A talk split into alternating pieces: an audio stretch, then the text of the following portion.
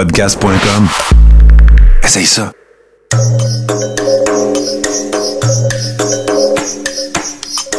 Bienvenue dans le podcast Sur la Terre des Hommes. Pour profiter au maximum de l'expérience du podcast, prenez quelques minutes pour aimer notre page Facebook. Vous pouvez aussi nous suivre sur Twitter au Sur la Terre des Hommes podcast et sur Instagram au Sur la Terre des Hommes podcast. Si vous possédez un iPhone, prenez une minute pour nous laisser un avis. Ainsi, vous allez faire grimper le podcast dans le moteur de recherche. Finalement, si vous voulez encourager Sur la Terre des Hommes et obtenir des épisodes exclusifs, vous pouvez contribuer monétairement sur la plateforme patreon.com. P-A-T-R-E-O-N.com. Recherchez sur la Terre des Hommes et pour seulement 2 par mois, vous y aurez droit. Le podcast peut désormais débuter. Bienvenue sur la Terre des Hommes.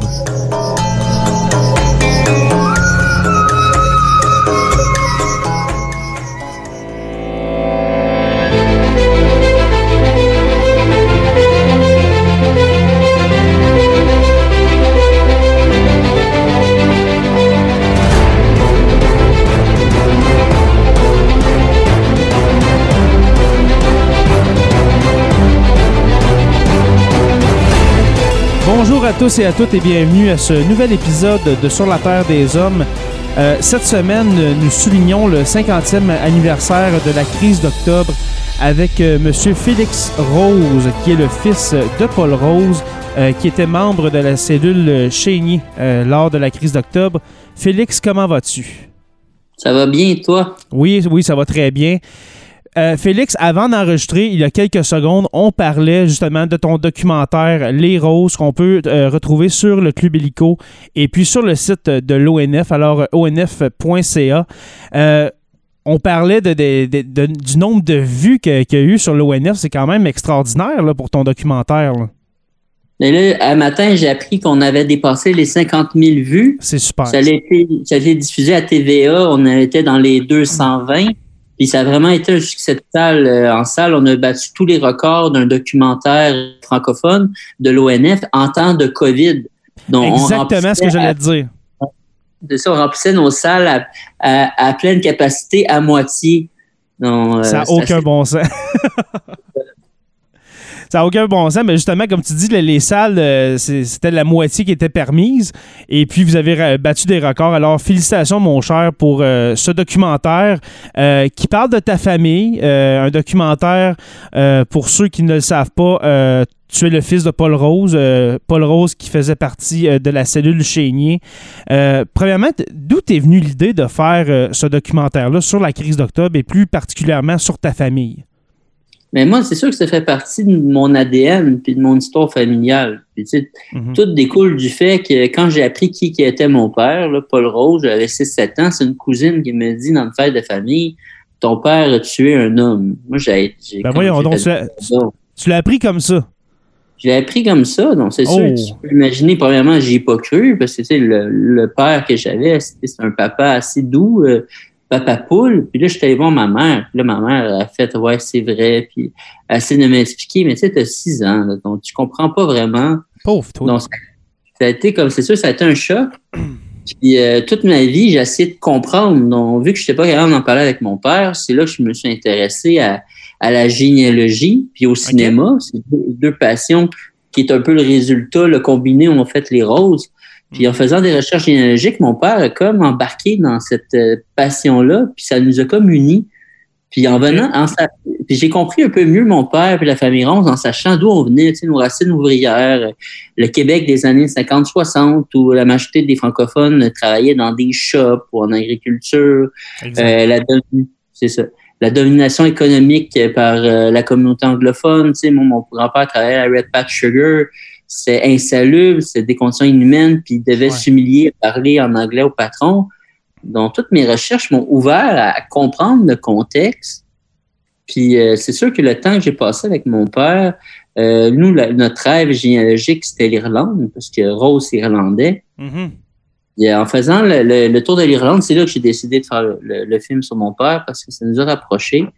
Puis c'est arrivé ple- plein d'événements qui m'ont fait OK, il faut que je le fasse. Ce premier événement, mon père a été reçu au Parlement irlandais par des députés. Ah ouais. Moi, j'ai, je comprenais pas. Je disais, aïe aïe, là, on m'a expliqué euh, ce que Paul Rose était vraiment connu dans le milieu euh, irlandais euh, révolutionnaire de l'IRA, là, dans les années 60, 70, il posait des bombes. Parce que mon père a fait une grève de la faim en solidarité à Bobby Sen, qui est un icône en Irlande. OK. Puis maintenant, ces gens-là qui étaient des poseurs de bombes dans les années 60 sont maintenant des élus. Ils ont un parti qui s'appelle le Sinn. On a été reçus par le Parlement irlandais. Donc, c'était vraiment comme un, comme des, comme un héros. J'ai fait, aïe, aïe, c'est- quoi? C'est bien Twilight Zone. Et oui, mon père a reçu une carte de club, un club privé pour des gens qui avaient fait au moins un an de prison. Euh, Ah, ouais. C'était un- c'était particulier comme événement. Puis là, c'est sûr qu'on a retrouvé des. On en a su plus sur nos ancêtres, que notre nom, c'est pas Rose, c'est Rouse. Puis euh, mon père euh, avait juste un œil. Tu sais, il était borgne, il avait perdu un œil quand il était jeune. OK. Puis on savait que sa vue déclinait. Puis il est devenu aveugle pendant le voyage. Puis là, moi, je me, je me retrouve avec un aveugle en Irlande. Je conduis à gauche. Donc, je capotais pas à peu près. Ben oui. Puis mon oncle, mon père, lui, il restait vraiment calme, tellement calme. Puis moi, j'étais là, on retourne à la maison. Il disait non, non, on, on continue.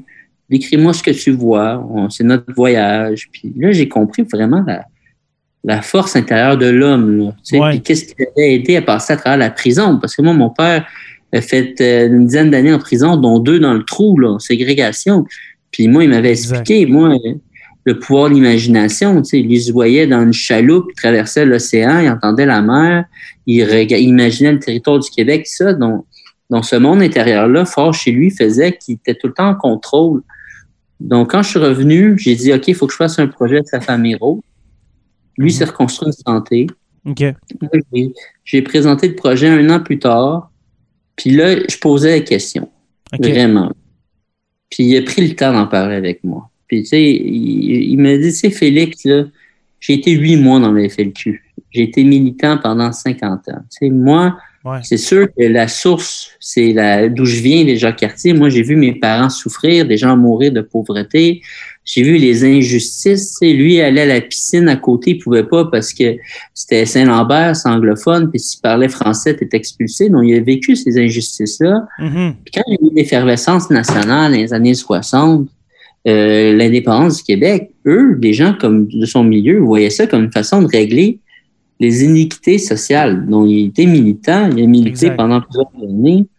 Puis, euh, c'était des militants, des, des, des manifs qui étaient assez rough à l'époque. C'était très violent, tu sais, les indépendantistes. Ouais, vraiment, là. Oui, oui, il était Ouais. mal perçu.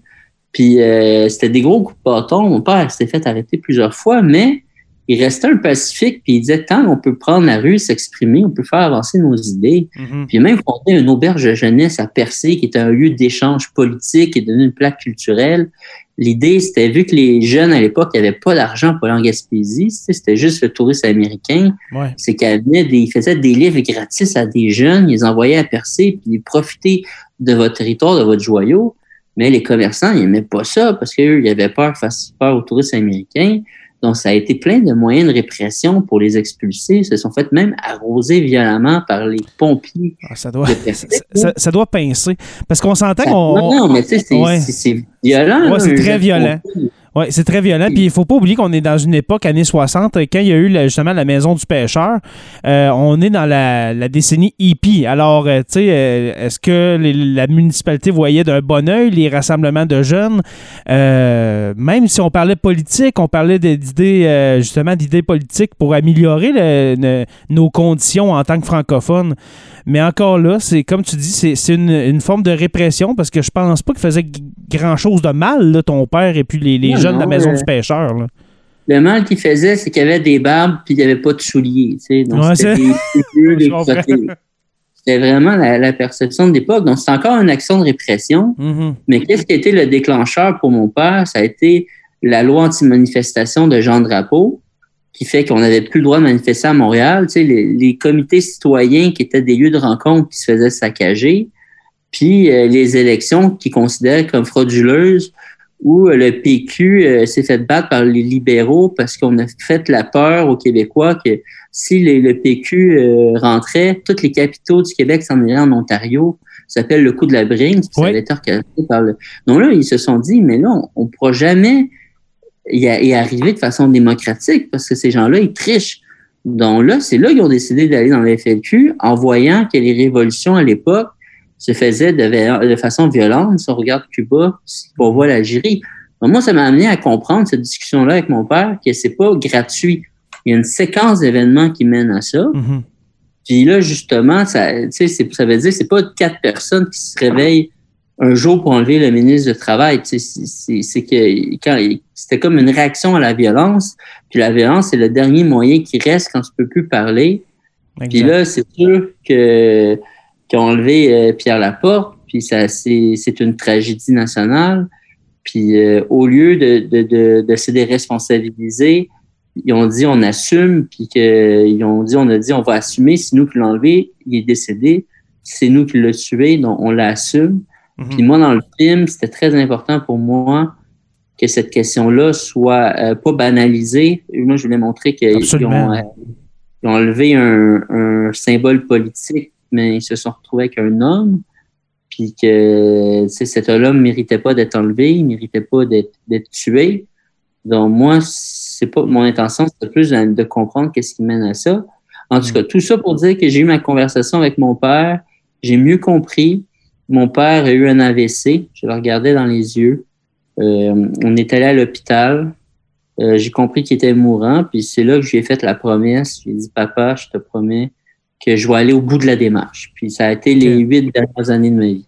OK. depuis, dans le fond, depuis 2012-2013 que tu travailles euh, sur euh, justement la généalogie un peu de ta famille et puis surtout la crise d'octobre euh, pour justement mettre la lumière sur les événements qui se sont passés. On va revenir justement à la mort de M. Pierre Laporte.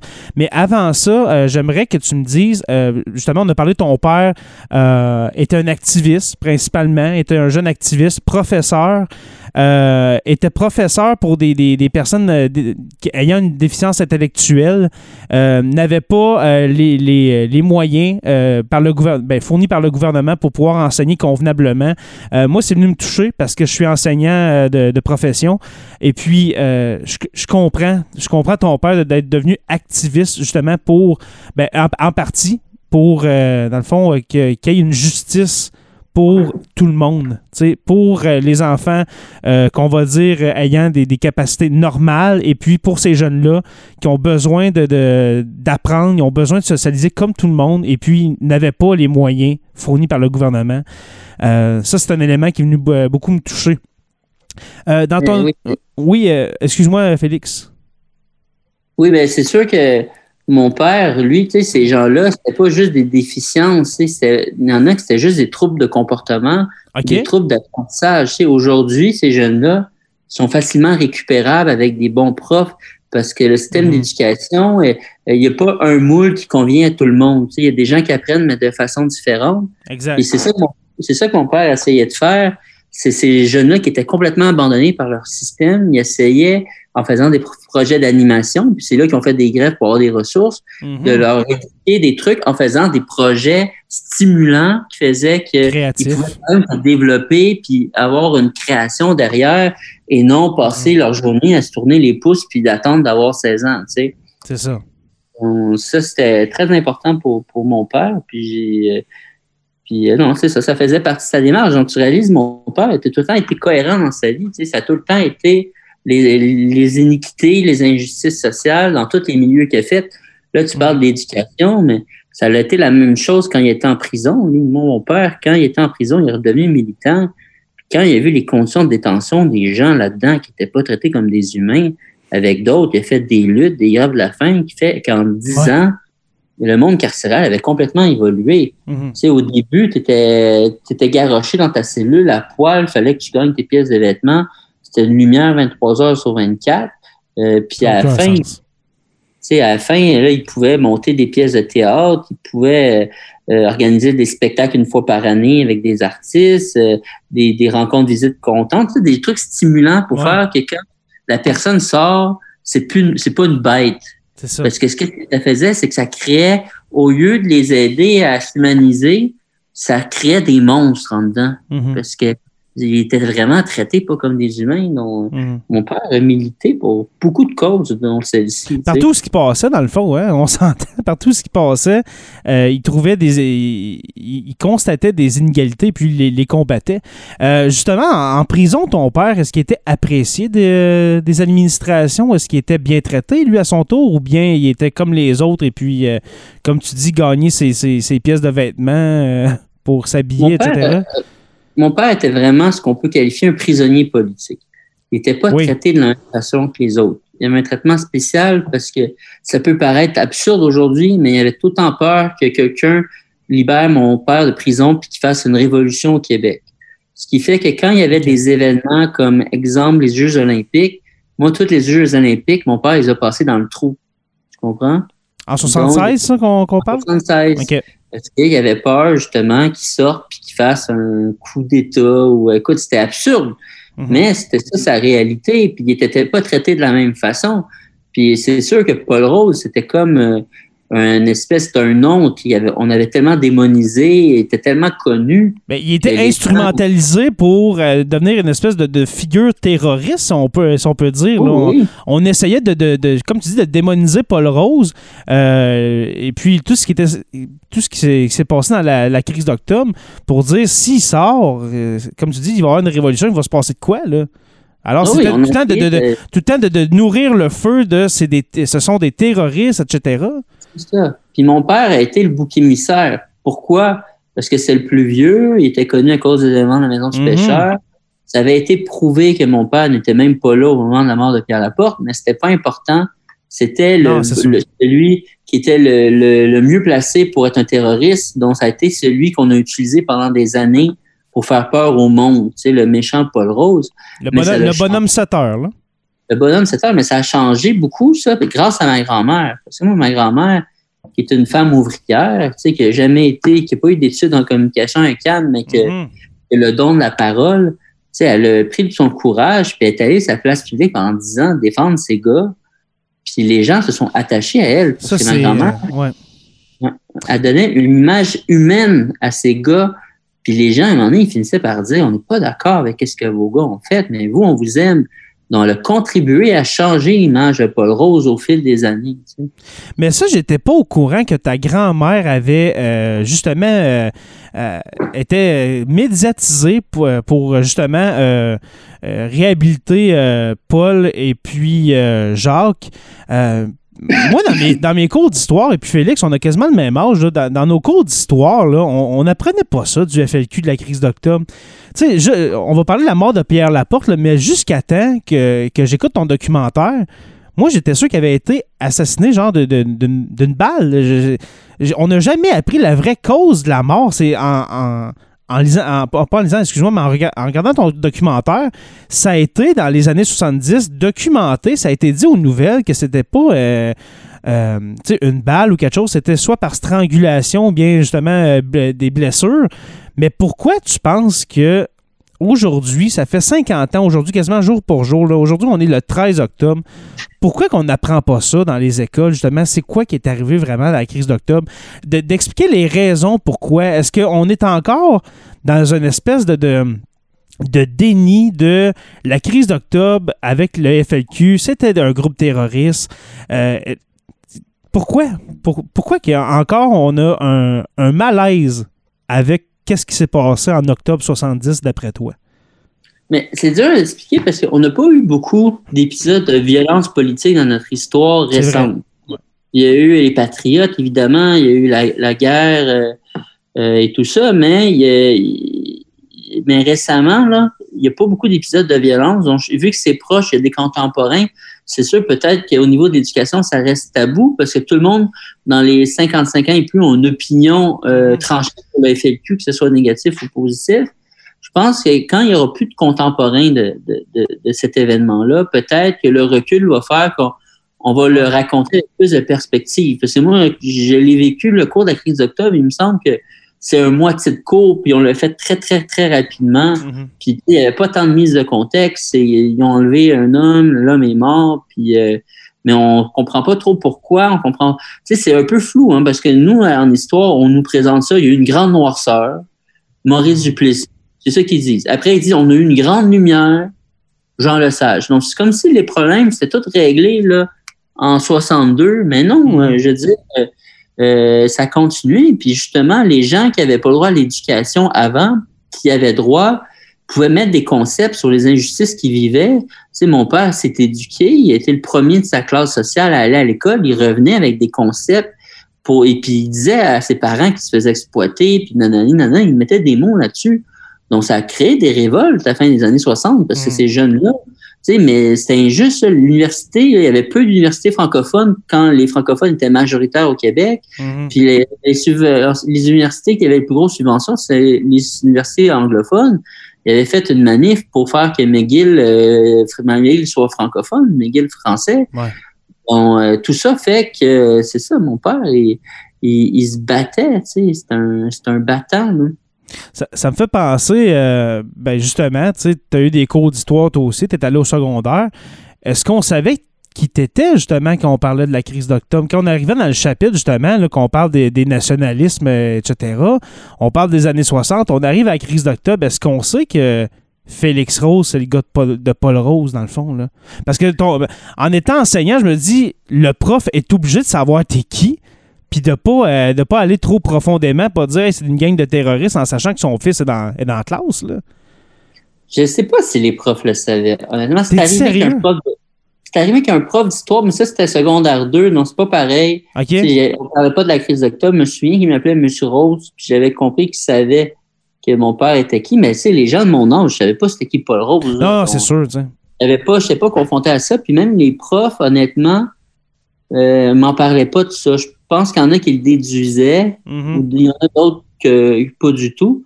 Mais je pense pas qu'il y en, en, ait- il y en était conscient. Je sais qu'à l'université, j'avais un prof d'histoire, je ne le nommerai pas. Mais écoute, euh, il racontait l'histoire du FLQ, mais tout croche. Là. Il disait que mon père était exilé à Cuba. Puis, euh, mon père n'est jamais allé à Cuba. Comme, comme certains euh, dont les Cossettes Trudel. Oui, mais c'est ça. Mais mon père n'était pas dans cette gang-là. donc Il se mélangeait. Là, puis là, Ouais. j'avais, j'ai- j'ai- j'avais, j'avais, j'avais réfuté ça. Mhm. Puis, euh, tu sais, j'ai dit, mais non, ils sont pas allés. Il a dit, non, non, c'est vrai. J'ai dit, non, non, mais je dis, Paul Rose. Il dit, vous êtes qui, vous? Je suis, je suis, je suis Félix Rose. Je suis, Paul Rose, c'est mon père. Là, ça fait comme une espèce de. Ah, Il n'avait pas le choix parce qu'il disait tellement n'importe quoi. Là, il, Ouais. a comme pris son, son trou, mais. Ben, ça Souvent, doit. en- et moi, je, je me fermerais là. c'est comme, Ah, OK, raconte-nous l'histoire Oui. Félix, s'il te plaît. content. Non, mais tu sais, j'étais très conscient que mon père n'est jamais allé à Cuba de sa vie. Là. C'est ça. Oh là là. Ouais. Euh, on va aller directement euh, à l'événement qui va faire en sorte que. Parce que le, FLQ, dans, la crise d'octobre, dans les années 60, fin 60, euh, jusqu'en 70, euh, qu'on pense justement à la Saint-Jean-Baptiste de 1968, où est-ce que euh, Pierre Elliott Trudeau a daigné se présenter à, la célébration de la Saint-Jean-Baptiste. Et puis qui s'est fait euh, justement tirer euh, des roches et quelques, quelques bouteilles de bière euh, sûrement. Et puis euh, qui a maté la foule, on va dire, qui a maté la foule. Et puis après ça, arrive la crise d'octobre. Euh, euh, Corrige-moi si je me trompe, mais les Felkis, le FLQ, est encore respecté jusque-là. C'est un, c'est un groupe activiste qui défend les intérêts des, des, des- Canadiens français contre l'impérialisme et le, joug, le joug anglais, si je peux dire. Mais qu'est-ce qui arrive où est-ce que la sympathie euh, s'évapore? C'est vraiment l'enlèvement de James Cross et puis de, de, de Pierre Laporte. Et puis là arrive... je, je, je- je corrigerais un peu. Oui, je disais que la, la, la, la sympathie est vraiment est arrivée au manifeste après les enlèvements. Là, il y avait une sympathie parce que les gens ne sentaient pas que la porte et Cross étaient en danger. Puis le manifeste était tellement puissant. Puis tu sais, tu parlais, il parlait dans de la, la réalité du Québec, mais dans des mots populaires, là, dans la langue de Michel Tremblay, Mhm. que là, il y a eu un- vraiment un courant de sympathie envers le FQ à ce moment-là. Parce qu'avant, je te dirais que il n'y en avait pas tant parce que tu sais, c'était des bombes, il y avait des gens qui étaient morts, donc ça c'était plus, il y en avait plus peur, mais avec le manifeste, ça leur donné un, un cou- un courant de sympathie fort qui explique que le gouvernement a eu la chienne parce qu'ils ne s'attendaient pas à ça, qui a été complètement détruit avec la mort de Pierre Laporte. C'est vraiment la mort de. Pierre Laporte que, que arrêter ce, ce occupant de, parce que là, les Québécois sont pas violents, puis ils ont jamais Justement. accepté euh, la mort d'un homme, puis là, c'est allé trop loin. C'est là justement que le FLQ est pas mal mort. C'est ça. Parce qu'on s'entend, la, mort d'un homme innocent, je pense que l'enlèvement de, Cross et puis de la porte, c'était de- des gestes symboliques. Euh, tu l'expliques dans ton documentaire. Là, je sais qu'il va y en avoir certains qui vont dire ben, c'est certain que, euh, dans le fond, c'est ton oncle, Jacques, qui faisait partie du, groupe de la, de la cellule Chénier, euh, qui raconte qu'est-ce qui s'est passé. Là, c'est certain qu'il y en a qui vont dire ben oui, mais c'est sûr qu'il va dire ça. Il n'y a personne pour euh, contredire. Mais on va écouter la version. OK? On écoute la version de, de, de Jacques. euh, de Jacques Rose qui dit justement que c'est un accident, qu'est-ce qui s'est passé. Veux-tu nous, nous résumer un peu qu'est-ce qui s'est passé ce soir-là avec M. Laporte pour que il là? Jacques, n'a jamais voulu dire que c'est un accident. Ça, c'est les rapports d'enquête, comme le rapport du Chêne, qu'on dit que c'est un accident. Lui, Jacques, qu'est-ce qu'il dit? C'est que, euh, il n'y a jamais de préméditation. L'idée n'était pas d'exécuter un otage. Parce que quand tu as Mhm. un otage, tu veux avoir de quoi? Tu n'as plus d'otage, tu n'as plus de, de, de force de négociation. Donc, il n'y avait pas de préméditation. Mais quand il y a eu la loi des mesures de guerre, c'est Pierre Laporte écoutait la radio. La veille, il avait écrit une lettre à Bourassa. Euh, ne me cherche pas, négocie. Ouais. Et là, il entend que la réaction du gouvernement, c'est de supprimer les droits et les libertés, de que l'armée est partout au Québec. Pierre Laporte a pris de panique parce qu'il s'est senti abandonné par son gouvernement et il a des, c'est comme lancé dans, dans la fenêtre pour essayer de s'échapper, puis il s'est quand même blessé. Et Ouais. euh, suite au- euh, aux blessures, ça, ça a été le premier événement qui a déclenché le reste qui a amené à sa mort, mais les Felkis n'ont jamais voulu dire le détail de comment il était mort à la suite de ses blessures. OK. Tu sais, on sait qu'il a été retrouvé, selon le rapport, que euh, strangulé à cause de, de sa chaînette. Selon les, les- le rapport du chêne, ce serait probablement un accident. euh, Un des ravisseurs, euh, sans le vouloir, il a voulu le maîtriser, puis justement, euh, c'est la ouais. en- mais ça, c'est ça, je te dis, le rapport du chêne, c'est pas ce que Jacques me dit. OK. Jacques, sa position, qui a été celle euh, de la position des autres Felkis, ça a tout le temps été on a enlevé un homme, l'homme est mort, c'est nous qui l'avons tué. On dit on est responsable. Mhm. Puis jamais ils ont voulu dire que c'est un accident. Jamais ils ont dit que Non, c'est ils un l'ont pas, justement, ils l'ont pas dit parce que quand, quand la, la mort de Laporte a été annoncée euh, euh, dans- aux nouvelles télévisées, ben on voit justement un message euh, des Falkis qui dit nous, nous l'avons exécuté. Mais justement, moi j'ai une question par rapport à ça. Est-ce que est-ce que ton père, Jacques, et puis Francis Simard ont regretté d'avoir dit ça? D'avoir dit on l'a exécuté? Parce que là, c'est sûr que tu enlèves toute la sympathie que tu avais réussi à accumuler pe- pendant tout ce temps-là. Est-ce que c'était un geste de solidarité pour dire. euh, Dans le fond, euh, Il y, a, y plusieurs explications à ça, mais moi je parce que moi, je la que- comprends pas, là, pourquoi ils ont dit ça. Là. Ils auraient pu dire. L'explication que je peux te donner, c'est que, tu sais, on est le lendemain de la loi des mesures de guerre. Ouais. Là, le, le gouvernement a agi de façon très odieuse. Mhm. Donc, je pense qu'ils ont décidé de, de, de, de, de- au lieu de faire c'est un accident ou transformer ça en quelque chose de, tu sais, on- c'est pas de notre faute, ils ont, ils ont fait, c'est nous. Puis, face, tu sais, dans le communiqué, c'est face au comportement odieux, nous avons décidé. Donc, qu'est-ce qu'ils disent, c'est que vu que vous avez refusé de négocier, vu que vous avez mis la loi des mesures de guerre, Ouais. c'est là qu'ils ont fait un communiqué pour, comme pour dire qu'ils l'ont exécuté. Donc, c'est une façon de dire au gouvernement, c'est de votre faute, en partie, c'est votre faute. Parce que vous avez refusé, si vous l'avez abandonné. Donc, ils ont transformé ça en geste politique. Puis là, tu sais, on, je, je comprends très bien, on peut remettre en question d'avoir fait ça. C'est Mhm. quand même le, le, le, le texte que j'ai mis dans mon film, c'est quand même troublant et choquant. Là Ouais. la décision qu'ils ont prise parce qu'ils voulaient pas que le geste soit banalisé. Puis quand ils sont fait arrêter, ils ont, ils ont tous dit que, que c'était eux, donc jamais eu question de, de, de s'excuser. Tu sais, pendant 50 ans, tout le monde a essayé de les excuser. Ah, euh, c'est la mafia, ah, c'est c'est la, Ouais. la, la- vous manipulé par le gouvernement, euh, c'est un accident. Puis eux, ils ont toujours dit arrêtez, on est responsable, c'est nous on l'assume, sais, on vit avec ça, puis on, on arrêtez d'essayer de nous déresponsabiliser. Tu sais, ça a été ça. Parce ton, parce que ton père, il, a quand même fait 10 ans de prison à cause de ça. là. Tu sais, Peut-être que, je sais pas si tu penses comme moi, mais peut-être qu'en en, en- en, en s'étant présenté, genre avec le corps de Pierre Laporte, puis expliquer qu'est-ce qui s'est passé. Peut-être qu'il aurait fait moins de temps, je sais pas. Est-ce que c'était justement Mon pour. père euh, était même pas là quand c'est arrivé. En donc plus, c'est vrai, on la pas dit ça. savait, ouais. comme je te dis. Eux, ils savaient que de toute façon, là, il y en avait, c'était pas des vrais procès, là. C'était des- mon père, il a eu un Ah, procès c'est ouais, justement. appartenait, là. Il, il savait que les dés étaient pipés. Donc, euh, lui, Ouais. il s'est servi de son procès pour faire des joutes politiques, puis euh, il s'est fait expulser de son procès, puis Mhm. il a eu son verdict euh, sans, il n'y avait pas d'avocat, ce qui est illégal, puis il a eu son verdict, il était même pas là, ce qui est illégal. Donc, tu préfères annuler le procès comme ça aujourd'hui. tu sais.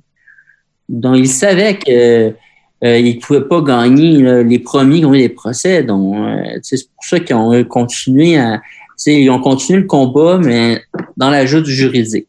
Est-ce que tu penses que du côté du gouvernement fédéral, parce qu'on s'entend que la loi euh, sur les mesures de, de guerre a été promulguée par le, le- le gouvernement euh, fédéral, est-ce que c'était justement pour mater le mouvement souverainiste, de mater, oui, les felkistes, mais le mouvement souverainiste en général, pour dire euh, on vous tient là? Tu sais, à- Ah, essayez pas, que- là. ouais. Penses-tu que c'est c'est exactement ça. Ouais. C'est exactement ça, parce que Mhm. il connaissait le FLQ. Il savait que le FLQ n'était pas organisé. Il savait que c'était une trentaine de personnes. La majorité était fichée. Donc, il aurait pu facilement les retrouver. Tu sais, ils ont fait, euh, ils ont plaidé l'insurrection appréhendée, le gouvernement parallèle, et faire à croire que Claude Ryan organise un gouvernement parallèle. Claude Ryan qui va être le chef du camp du Nord dix ans plus tard. C'est fort sur le café, là. Mais c'est Ouais. ça qu'ils ont plaidé. Puis, puis, Ouais. puis qu'est-ce qui est arrivé? C'est, c'est- ils, ont, ils ont vu une opportunité. Puis avec cette loi-là, Pierre Trudeau, il avait été élu en 68 en disant je vais mettre le nationaliste canadien français au pas. Là, il y a eu l'occasion.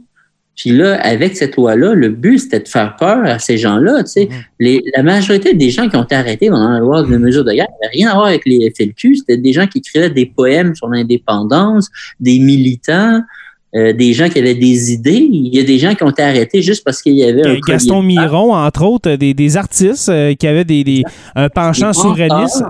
Tu sais, c'est- c'est 500 Non. personnes. 500 personnes qui ont été arrêtées sans procès, sans- raison valable, envoyées directement en prison pendant plusieurs jours, puis quelques semaines même, sans raison, là.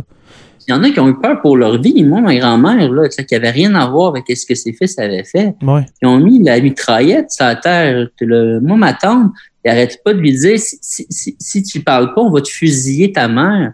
Et les gens, là, il y a des gens qui sont sens. traumatisés ça. Ils ont, ils ont eu peur de mourir. Puis, tu sais, on parle beaucoup des 500, mais c'était tout le Québec, là. Les gens vivaient dans la peur continuelle, continuelle que n'importe Ouais. qui pouvait débarquer chez eux sans aucune raison. Donc, ça a créé un traumatisme collectif qui fait qu'on en parle encore autant aujourd'hui. Absolument. Mais toi, est-ce que tu penses que, tu sais, en ce moment, notre, euh, notre premier ministre fédéral, c'est le fils de Pierre Elliott Trudeau. Penses-tu que ce serait l'occasion pour le 50e anniversaire? on- Tu sais, moi, je pense qu'il le fera pas, justement, parce que c'est l'ego des Trudeau, on s'entend. Mais de faire des excuses, tu sais, des, des excuses senties aux Québécois pour le 50e anniversaire de la, crise d'octobre pour dire le gouvernement fédéral est allé trop loin avec la loi des mesures de guerre euh, est allé trop loin dans l'affaire des, roses malgré euh, la mort de, Pierre Laporte. Penses-tu que ça, met- ça mettrait un, un- une espèce de bombe sur, euh, sur qu'est-ce qui s'est passé au Québec ou Ben, C'est sûr que les, les eux, ils ne demandent pas d'excuses. Eux, ils ne veulent pas d'excuses. C'est vraiment ceux qui veulent des excuses. C'est ceux qui ont été des victimes innocentes de la loi des mesures de guerre. Puis moi, je salue leur démarche. Moi, personnellement, euh, connaissant les positions antérieures de Trudeau là-dessus, il a toujours dit que la loi des mesures de guerre était justifiée. Donc, je pense pas qu'il va changer son fusil d'épaule. Ouais. Puis, euh, je m'attends pas. Moi, je pense que s'il y a des excuses qui vont se faire, ça va se faire quand il y aura plus de contemporains dans 30, 40 ans, parce que personne peut justifier cette loi-là. Tu sais, il y a encore des Marc Lalonde qui, ont- qui sont là, puis c'est sûr, les libéraux, ils absolument veulent pas, ils veulent pas se mettre à dos les, les dinosaures du parti, là, mais quand tous ces gens-là vont être morts, là, moi, je pense qu'il va y avoir des excuses parce que il y a rien qui justifie ça, puis c'est inacceptable qu'il y ait eu un coup quasiment d'État dans une démocratie euh, qui est quasiment aussi pire que les pires dictatures d'Amérique latine. d'un point de vue historique, là, c'est encore bizarre que 50 ans après, on, on trouve des raisons pour justifier ça, mais c'est injustifiable. Absolument. Et puis, euh, j'ai aimé ton documentaire, euh, j'ai aimé ton entrevue aussi à Tout le monde en parle. Euh, ton but n'étant pas de réhabiliter, de, de, dire que ta, ta, famille, ton père, ton oncle n'ont rien fait, que c'est pas de leur faute. Non. Mais quand même, espères-tu que les gens connaissent mieux l'histoire des roses avec ton documentaire pour avoir l'autre version que même nous, on n'a pas appris dans nos cours d'histoire à l'école. On s'est pas fait parler de ça par nos parents. Mes parents qui étaient contemporains de cette époque-là, il y avait peut-être 11-12 ans, mes parents, dans ce temps-là, mais quand même, euh, c'est grâce à ce documentaire-là qu'on peut avoir l'autre euh, l'autre face de la médaille, si je peux dire. Mais est-ce que tu espères un peu que on comprenne qu'est-ce qui s'est passé avec ton documentaire Les Roses? Mais pour moi, c'est une vérité, celle des roses. C'est pas la vérité. Moi, je pense que je voulais offrir une perspective différente, un point de vue de l'intérieur, parce que les roses, on, on, on a toujours connu l'image publique qui était en deux dimensions. Moi, avec le film, je voulais pas les, les comme tu dis, les glorifier, en faire des roses, je voulais les humaniser. Parce qu'en les humanisant, montant de famille avec beaucoup d'amour, avec des valeurs, là, tu te poses des questions. Mais qu'est-ce qui les a amenés à faire ça? Puis, tandis que quand en fait des terroristes, ne posent pas de questions. Là. Mm. Donc, moi, l'objectif, c'était ça. Puis, c'est sûr que donner une meilleure compréhension de la crise d'octobre, ben, il faut que tu regardes pas juste ces rôles, il faut que tu regardes d'autres documents, mm-hmm. mais ça donne une perspective différente qui est celle d'une famille ouvrière, ce qui n'avait pas été fait avant. Tu sais. Mm, absolument. Euh, une dernière question qui n'était pas prévue, mon cher euh, Félix. Euh, ton père, après, mettons, son séjour en prison, quand il est sorti dans les années 80, il a vécu, il a vécu le Québec des années 80, 90, 2000, début 2010 comment il trouvait le Québec, ton père, euh, avant sa mort, dans, les dernières années? Est-ce qu'il trouvait qu'il y avait plus de justice sociale? Comment C'était quoi sa vision à Paul Rose du Québec? Déjà, le Québec, lui, il a quitté le Québec, euh, il est rentré en prison en 70, il est sorti en 82. Le Québec avait beaucoup changé. Mm-hmm. Puis moi, mon père, après, euh, il est devenu, il est redevenu militant parce qu'il sentait, même s'il y avait des injustices, on se bat tout le temps contre des injustices, mais le, le Québec avait progressé beaucoup en mhm. à peine dix ans. Puis euh, mon père, euh, il a même fait un parti politique et il s'appelle PDS, qui est un ancêtre de Québec solidaire. Lui, il voulait qu'il y ait un parti plus axé sur les ouvriers. Euh, il est devenu euh, étudier. Lui, il voulait étudier le Québec. Il a fait un, une maîtrise en développement régional, un doctorat. Euh, c'est devenu un homme accompli. Puis moi, l'homme, j'ai connu travailler dans les syndicats. Puis il y avait plein de coachs comme les CPE, les caisses, euh, de, caisses populaires de Brossard, dont mon père était quelqu'un d'optimiste. Lui, il disait tout le temps, euh, tu sais, nous, les générations qui nous ont précédés, on posait des pierres. Tu sais, ils, pensent ils pensaient à 1837, tu sais, ils pensaient aux grévistes d'Abestos. Nous, on a essayé de poser les nôtres. Tu sais, on a échoué des combats, mais on en a gagné. Tu sais, dans des combats qu'on a gagnés, ça, mettons, exemple, la lutte des femmes, euh, à l'époque, il n'y avait même pas de femmes qui voulaient être sur le jury. C'est grâce au procès d'octobre que les femmes ont pu être admises sur les jurys. Euh, ça, là, j'ai tombé, tombé en bas de ma chaise. J'étais pas au courant de ça.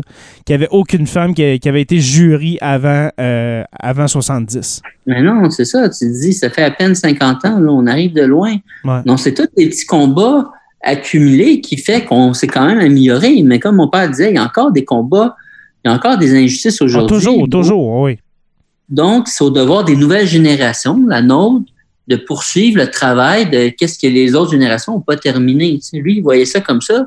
Donc, il gardait toujours un certain optimisme. Optimisme réaliste, mais un optimiste. Merci beaucoup, Félix Rose, de, ta générosité pour euh, cette entrevue Sur la Terre des Hommes.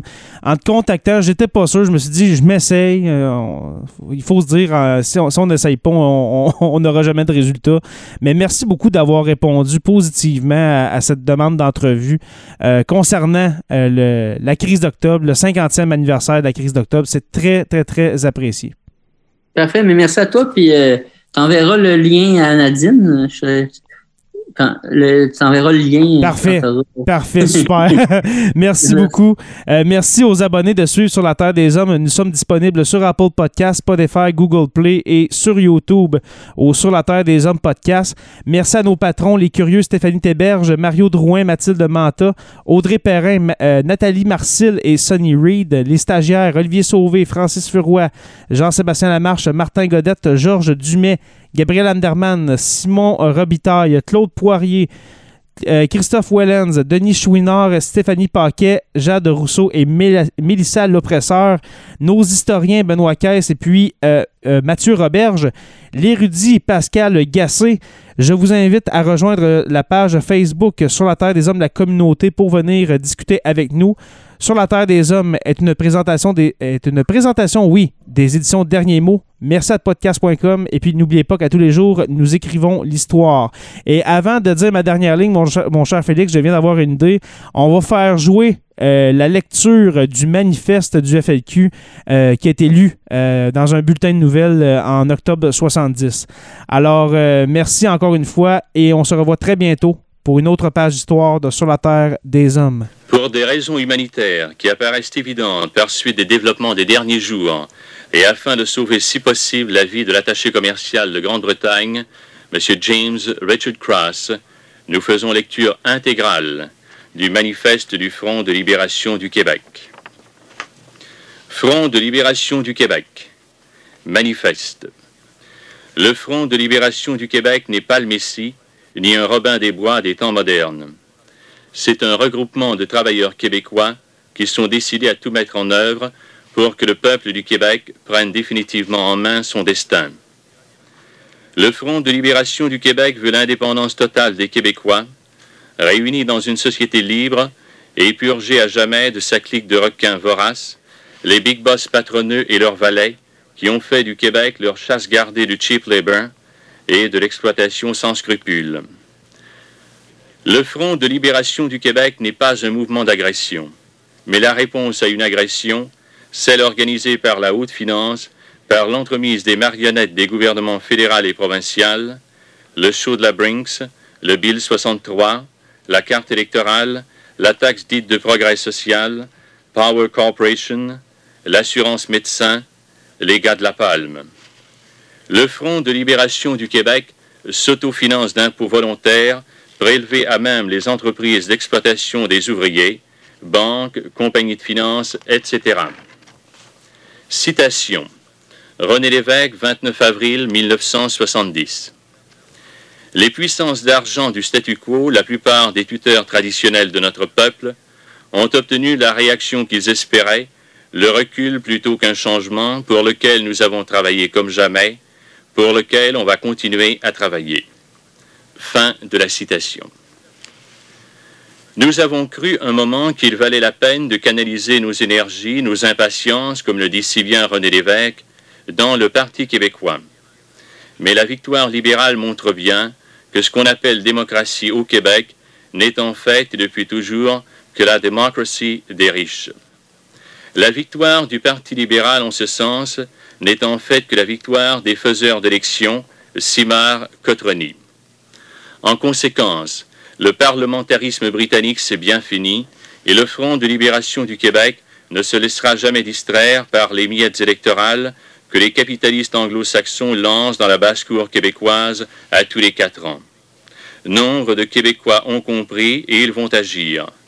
Bourassa, dans l'année qui vient, va prendre de la maturité. 100 000 travailleurs révolutionnaires organisés et armés. Oui, il y en a des raisons à la victoire libérale. Oui, il y en a des raisons à la pauvreté, au chômage, au taudis, au fait que vous, Monsieur Bergeron de la rue Visitation, et vous aussi, Monsieur Legendre de Ville de Laval, qui gagnez 10 000 dollars par année, vous ne vous sentiez pas libre en notre pays, le Québec. Oui, il y en a des raisons et les gars de la Lore les connaissent, les pêcheurs de la Gaspésie, les travailleurs de la Côte-Nord, les mineurs de la Iron Ore, de Québec Quartier Mining, de la Noranda les connaissent eux aussi ces raisons. Et les braves travailleurs de Cabano, que l'on a tenté de fourrer une fois de plus, en savent des tas de raisons.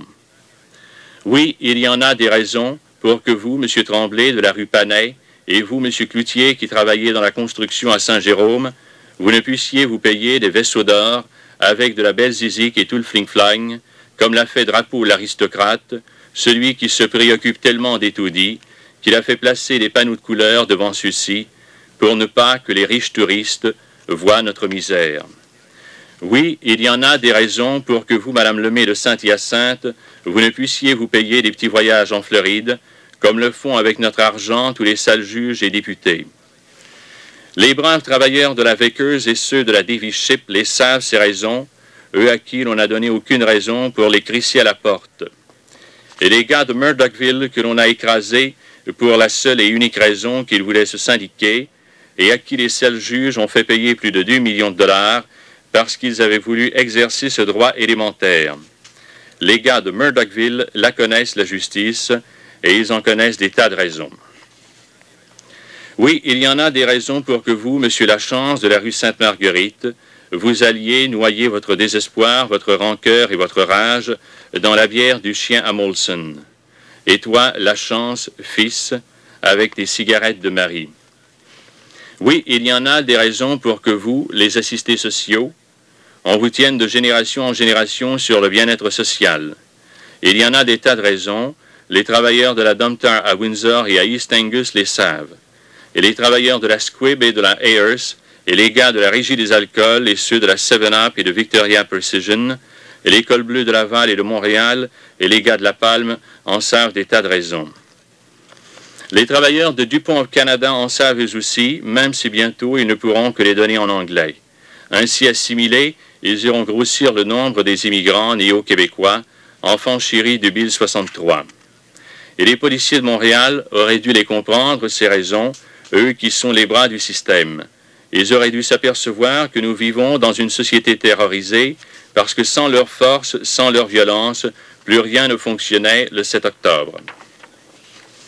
Nous en avons soupé du fédéralisme canadien qui pénalise les producteurs laitiers du Québec pour satisfaire aux besoins anglo-saxons du Commonwealth, qui maintient les braves chauffeurs de taxi de Montréal dans un état de demi-esclave en protégeant honteusement le monopole exclusif de l'écœurant Murray Hill et de son propriétaire assassin Charles Urshorn et de son fils Paul, qui à maintes reprises, le soir du 7 octobre, arracha des mains de ses employés le fusil de calibre 12 pour tirer sur les chauffeurs et blesser ainsi mortellement le caporal Dumas, tué en tant que manifestant qui pratique une politique insensée des importations en jetant un à un dans la rue les petits salariés des textiles et de la chaussure, les plus bafoués au Québec, au profit d'une poignée de maudits moneymakers roulant Cadillac, qui classe la nation québécoise au rang des minorités ethniques du Canada. Nous en avons soupé, et de plus en plus de Québécois également, d'un gouvernement de mitaine qui fait mille et une acrobaties pour charmer les millionnaires américains, en les suppliant de venir investir au Québec, la belle province, où des milliers de mille carrés de forêts remplis de gibier et de lacs poissonneux sont la propriété exclusive de ces mêmes seigneurs tout-puissants du XXe siècle. D'un hypocrite à la Bourassa, qui s'appuie sur les blindés de la Brinks, véritable symbole de l'occupation étrangère au Québec, pour tenir les pauvres natives québécois dans la peur de la misère et du chômage auxquels nous sommes tant habitués de nos impôts que l'envoyé d'Ottawa au Québec veut donner aux boss anglophones pour les inciter, ma chère, à parler français, à négocier en français. Repeat after me. Cheap labor means main-d'œuvre à bon marché. Des promesses de travail et de prospérité, alors que nous serons toujours les serviteurs assidus et les lèche-bottes des big shots, tant qu'il y aura des Westmount, des Town of Montreal, des Hampstead, des Outremont, tous ces véritables châteaux forts de la haute finance de la rue Saint-Jacques et de Wall Street, le temps que nous tous, Québécois, n'aurons pas chassé par tous les moyens, y compris la dynamite et les armes, ces big boss de l'économie et de la politique, prêts à toutes les bassesses pour mieux nous fourrer. Nous vivons dans une société d'esclaves terrorisés, terrorisés par les grands patrons Steinberg, Clark, Bronfman, Smith, Nipple, Timmons, Geoffrion, J.L. Lévesque, Urshorn, Thompson, Nesbitt, Desmarais, Kierans, à côté de ça, Rémi Popol, la Garcette, Drapeau le Dog, Bourassa le Serin des Cimards, Trudeau la Tapette, c'est des pinottes. Terrorisé par l'Église capitaliste romaine, même si ça paraît de moins en moins, à qui appartient la place de la bourse, par les paiements à rembourser à la Household Finance, par la publicité des grands maîtres de la consommation, Eaton, Simpson, Morgan, Steinberg, General Motors, terrorisé par les lieux fermés de la science et de la culture que sont les universités et par leur singe directeur Gaudry et Doré et par le sous-singe Robert Shaw. Nous sommes de plus en plus nombreux à connaître et à subir cette société terroriste et le jour s'en vient où tous les Westmount du Québec disparaîtront de la carte. Travailleurs de la production, des mines et des forêts, travailleurs des services, enseignants et étudiants, chômeurs, prenez ce qui vous appartient, votre travail, votre détermination et votre liberté. Et vous, les travailleurs de la General Electric, c'est vous qui faites fonctionner vos usines. Vous seuls êtes capables de produire. Sans vous, General Electric n'est rien. Travailleurs du Québec, commencez dès aujourd'hui à reprendre ce qui vous appartient. Prenez vous-même ce qui est à vous. Vous seuls connaissez vos usines, vos machines, vos hôtels, vos universités, vos syndicats. N'attendez pas d'organisation miracle. Faites vous-même votre révolution dans vos quartiers, dans vos milieux de travail. Et si vous ne le faites pas vous-même, d'autres usurpateurs technocrates ou autres remplaceront la poignée de fumeurs de cigares que nous connaissons maintenant, et tout sera à refaire. Vous seuls êtes capables de bâtir une société libre. Il nous faut lutter non plus un à un, mais en s'unissant jusqu'à la victoire avec tous les moyens que l'on possède, comme l'ont fait les patriotes de 1837-1838, ceux que notre Sainte Mère l'Église s'est empressée d'excommunier pour mieux se vendre aux intérêts britanniques. Qu'aux quatre coins du Québec, ceux qu'on a osé traiter avec dédain de et French et d'alcooliques entreprennent vigoureusement le combat contre les matraqueurs de la liberté et de la justice et mettent hors d'état de nuire tous ces professionnels du hold-up et de l'escroquerie, banquiers, businessmen, juges et politicailleurs vendus. Nous sommes des travailleurs québécois et nous irons jusqu'au bout. Nous voulons remplacer avec toute la population cette société d'esclaves par une société libre, fonctionnant d'elle-même et pour elle-même, une société ouverte sur le monde. Notre lutte ne peut être que victorieuse.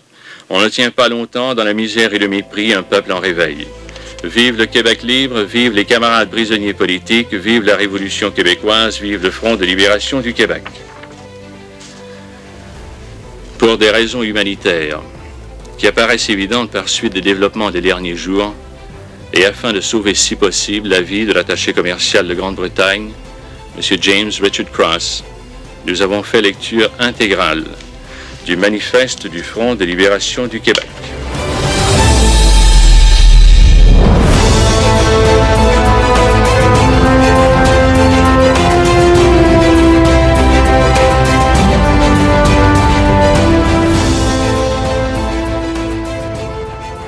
Membre de la famille H2O Web Media.